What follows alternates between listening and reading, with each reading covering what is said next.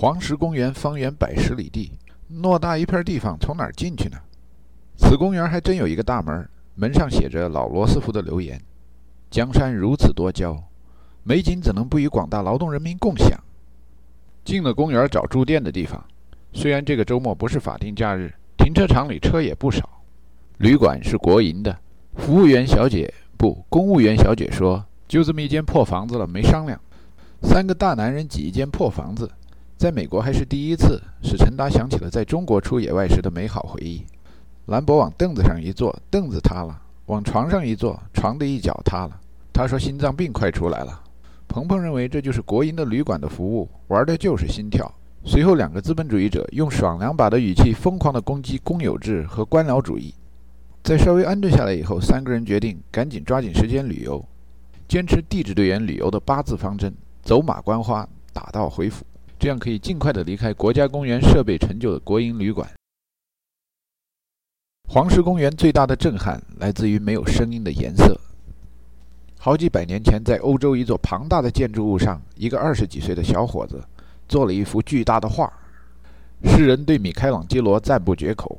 那么大一个物体上作画不容易啊，画个人鼻子耳朵都很难成比例。大师啊，五百年一遇，不，一千年一遇。老天爷他老人家要作画了，微微的泼了几瓶墨水，整座山都被画上了。老天爷教育着我们：黄的是硫磺，红的是氧化铁，蓝的是硫酸铜。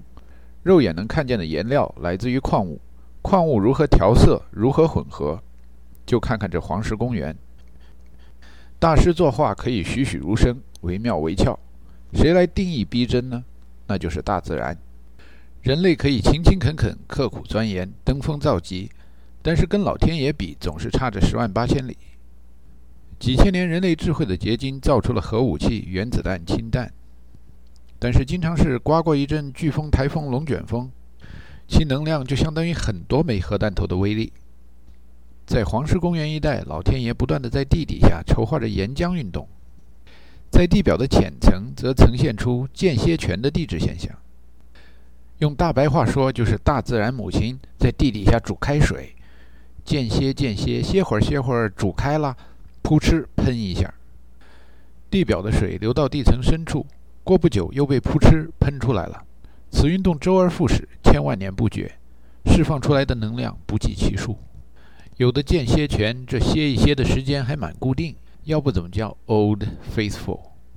在三个地质队员中最书呆子的 University of Illinois at Urbana-Champaign 毕业的兰博，开始谈起了板块运动学说。他说：“黄石公园在内陆的深处，就跟夏威夷在海洋的深处一样。”都属于板块学说里边所说的热点的地质现象，虽然它们看起来跟板块边缘的地震带、地热带、火山带相差甚远，但两种现象都支持着板块运动学说，都可以作为证据。兰博感叹着说：“哎，我刚上大学的时候，教授灌输的是地槽地台学说，那个时候觉得证据很充分、很可信。现在大家都支持板块运动理论，那证据就更充分、更可信。”真是公说公有理，婆说婆有理。陈达和鹏鹏比较肤浅，欣赏着山山水水五颜六色的表面现象，时不时的赞美两句。听见兰博那么一下突然追求思想上的升华，于是也试着再看看石头缝里是不是真能找到哲学。陈达想，大师做的杰作，不光有迷人的画面，一定有深刻的主题。老天爷到底在黄石公园做了什么主题呢？对了，这主题就是公说公有理，婆说婆有理。爱因斯坦相信的相对论，It's all relative，没有绝对真理。中国人早就同意真理是相对的了。毛主席说事物是一分为二的。邓小平同志上台以后，许多人都相信实践是检验真理的唯一标准，没有绝对真理。这种对相对论的绝对的相信，源于好几千年前。老子说：“福兮祸所依，祸兮福所伏。有无相生，难易相成，长短相形，高下相迎，音声相和，前后相随。”说的都是事物相反的两个方面，其实是那么接近，接近的就是同一回事儿。虽然后面有什么罢黜百家，独尊儒术，有什么破四旧，文化大革命，但是中国人对老子的尊敬，其实是掩盖不住的。即使在街头蛮横不讲理、没有三纲五常的愣小子，也会说：“老子不看你是老子的老子，老子打死你个龟儿子！”可见还是得把老子供起来。有人甚至传说老子是孔子的老师，有人传说老子在娘胎里待了八十一年，所以一出生就特别聪明。有人说老子是太上老君，是玉皇大帝他爹。不管关于老子的故事传得多么玄乎，黄石公园里处处印证着老子的学说。到底是一座得道的公园呢？生和死离得那么近，盎然的生机和腾腾的杀气就在一块儿，天堂的美丽和地狱的煎熬就在同一块大石头上。远远看去，有的地方如同九寨沟一般五彩的湖水，静静地衬托在深深的蓝色或翡翠般的绿色之上。走近一看，一片一片的区域里冒着气泡，这就是一壶一壶滚烫的开水。纪念品商店里，录像上放着同样的解说词。大致描述着严冬里野生动物来到黄石公园，以为在冰天雪地里找到了某个取暖的天堂，扑通，一不小心掉进了某个地洞，就从活化石变成了死化石。所以黄石公园也是世上少有的发现过猛犸象一类的数得上的化石博物馆。在黄石公园里，不仅在水边，在有的山上，也不时的有牌子提醒游客切勿远离栈道。这些牌子上的英文大概翻译成中文就是：“鲁迅先生说，其实地上本没有路，走的人多了也变成了路。黄石公园里有时地上本来有路，某一天冒出一股热气，那儿也就没有路了。”世界上的风景点，美丽和危险总是在一定程度上共存的。峨眉山上有佛光，于是不时也会有人从那儿跳下去，与蓝天融为一体。自古华山一条路。所以贝壳岩也是一个危险的地方。在热爱旅游的地质队员眼中，陈达觉得黄石公园最美的地方是使人感受到生和死接得那么近，却仍然具有极高的观赏和休闲价值。路边孤独地站着一匹来自北方的狼，比齐秦帅多了。刚想到黄石公园是野生动物生存的天堂，旁边就看见他吃剩下的小动物。前面迎来一道山坡，坡上全是烧焦的木头，森林大火的遗迹。转过几道山梁，眼前又都是郁郁葱葱。中国人朴素的相对论，文学艺术里边的烘托手法，在这时不时的都能看到。除污泥而不染的花，野火烧不尽，春风吹又生的树和草，无边落木萧萧下，不尽长江滚滚来的水。水里边可能矿物太多，水至清则无鱼，无鱼归无鱼。有的地方水草肥得像马身上的膘一样。草与草之间密密地排列着，估计放一个小孩在上面都掉不下去，如同大跃进时放卫星的高产田的假大空的传说。这么肥的草，泡在清澈的却没有鱼的水里，看久了会让人觉得整个小溪里流的都是麻油或别的什么植物油。小范围的看，相反性质的东西隔得那么近，把视野放开一点儿，两个风格完全不同的国家公园几乎连在一起。黄石公园沧桑变化，惊天动地，有着大江东去的革命大无畏的英雄气概；而紧接着的一座公园却充满了寒蝉切切、对长亭晚的小资情调。一直往南走，出了黄石公园，紧接着又进了另一个国家公园。这个公园的名字叫 Grand Teton。Grand 中文可以翻译为真牛，Teton 本来就是个中文词。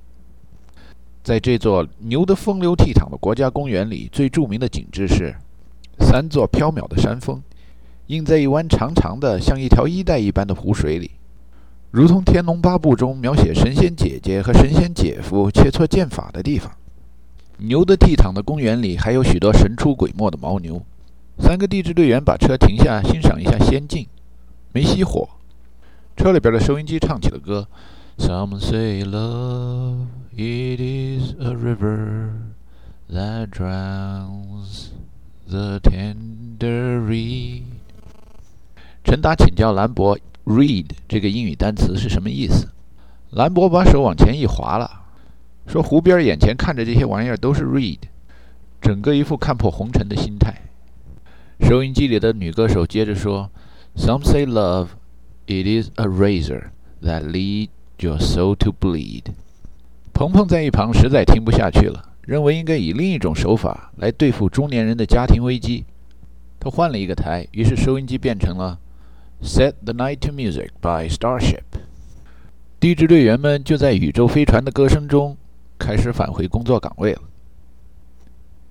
常言说：“五岳归来不看山，黄山归来不看岳。”那么去了黄石归来，该不干点什么呢？谜底很快揭开了。黄石回来就不采土壤样品了。不久以后，陈达的地质队员生涯也就结束了。鹏鹏作为小经理，在项目结束时担负起了送成员们去机场搭飞机的责任。与陈达赶的飞机终点相近的，有一位老工人杰克。杰克对陈达说：“见到中国的年轻一代，他很高兴。他有很多中国朋友，他和他老婆对他们都很友好，等等等等。”陈达处于在美国文化中的成长期、青春期，有一点逆反心理。听见老美说自己有中国朋友，或者听见老中说自己有美国朋友、台湾朋友，都敏感一下，觉得有点别扭。古人曰：“四海之内皆兄弟。”说到交朋友吧，那在心里没有把国与国的区别看得那么重的人，就不会在嘴里说出来。更何况海峡两岸只有地区性差异。西方人不是喜欢拿人权问题教导中国人人人平等吗？这种带着某国朋友、某地朋友的称呼，有时使陈达想起齐瑞峰、冠晓荷、大赤包嘴里所说的日本朋友；有时从下往上的谄媚，有时从上往下的所谓关怀，此二者同出而异名，故为玄同。果然，谈了一会儿之后，陈达发觉杰克夫妇是虔诚的基督徒。他们给中国朋友东西，或者陪着中国朋友练口语的原因，有一部分是因为可怜他们没有享受过基督文化的光芒；另一部分原因，则是因为这对夫妇淳朴善良的品质和仓廪实而明知礼节。杰克觉得，像陈达一辈的中国年轻人，在西方接受了再教育，将来回到中国以后呢，中国的民主和自由就有希望了。陈达心里边苦笑：这岂不是叫我们跟党对着干吗？典型的和平演变嘛，这叫我回国还怎么做人呢？在心里边苦笑完之后，陈达想起了一个更加严肃、更加实际的问题。老杰克说：“我 received advanced education and gained valuable experience。”可是我到底学到什么了？从整个项目规划上说，我们在这拆卸核弹头。中国的核武库比起苏联和美国来说，应该说，那核弹头造还来不及，拆就不必要了。这技术没用。从日常的工作上说，我学会了用勺子舀它一勺土，放到瓶子里，再来一勺土，再放瓶子里。这种技术得到哪个单位去传经送宝比较好呢？想着想着，机场到了，陈达跟同事们说了拜拜。那就是他在很久以前最后一次见到鹏鹏。那年年底过圣诞节的时候，陈达给鹏鹏和兰博各送了一张圣诞卡。那是在模仿办公室的同事们给自己工作关系比较近的雇员们来点节日的问候。兰博回了一张卡，介绍他新的生活情况，而鹏鹏从此杳无音信。过了年开春之后，废物回收公司开始大裁员。有讽刺意味的是，美国各地都播放着经济复苏的好消息。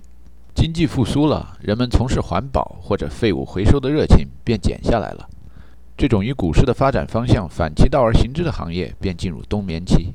被废物回收公司裁掉以后，环保队伍中一个愣头青的陈达碰了好几个钉子。后来环顾四周，发觉招程序员的广告随处可见，而且许多广告中有着“齐宣王使人吹竽，必三百人”的字样。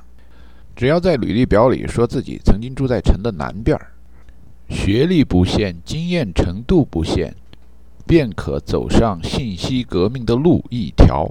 好，就这么干。摇身一变做了程序员以后，有一天圣诞节的音乐又响起来了。除了那首传统的 Jingle Bell 以外，外面响着 Rocking around the Christmas tree at the Christmas party hop。这一年，陈达决定不再给办公室的同事们送圣诞卡了，那就更不用提像兰博那样遥远的兄弟办公室的同事了。学习西方的文化、传统、礼节，总有一天得从一个咿呀学语的过程上升到一个正规教育的过程。而这正规的教育，并非进入教室，而只是要把自己的态度端正起来。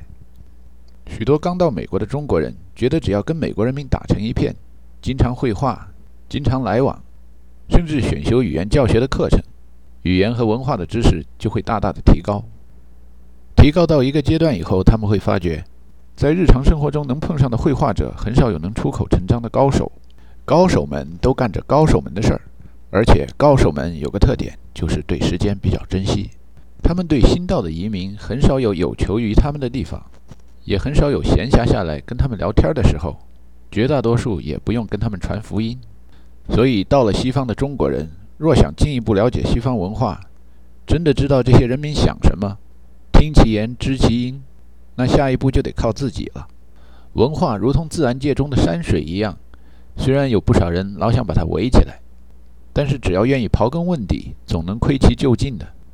老钟说：“书山有路勤为径，文化是属于全人类的，谁还能围得住谁呀？”真要做朋友、做知己的人，实力不相当是做不长的。若没有实力，一个中国人想跟一个美国人交朋友，连鹏鹏那样好交朋友的朋友都交不上。这也无可厚非，人之常情。不用说友情了。即使在亲情里边，你只要仔细看，那老外里边富的亲戚，圣诞节的时候收到的卡也比穷的亲戚收到的卡多。世界大同。英语里不说甲乙丙丁子丑寅卯，因此生活在美国和加拿大，就跟生活在很远很远的花果山一样。山中无甲子，寒尽不知年。光阴荏苒，日月如梭，一转眼十几年过去了。当陈达从美国的失业大军转战南北，加入到加拿大的失业大军中以后，病急乱求医，发出了无数的垃圾邮件，请老爷太太们行行好，给他一碗热乎点的饭吃。在回信的老爷太太中，有一封邮件发自于一个叫 Richard Westwood 的人。Richard 是个很普通的名字，Westwood 作为姓也不少见。一开始并不敢冒昧地想着他就是鹏鹏。陈达在与他的谈话中发觉，他曾在明尼苏达的双子城住过。哎，你有没有上过 Stetson College？电话那头一个中年偏老的声音说：“有啊，你怎么会问这个？”陈达说：“你是不是自号鹏鹏先生？”“是啊，你怎么会知道？”陈达说：“哎呦，您这可不是贵人多忘事嘛。”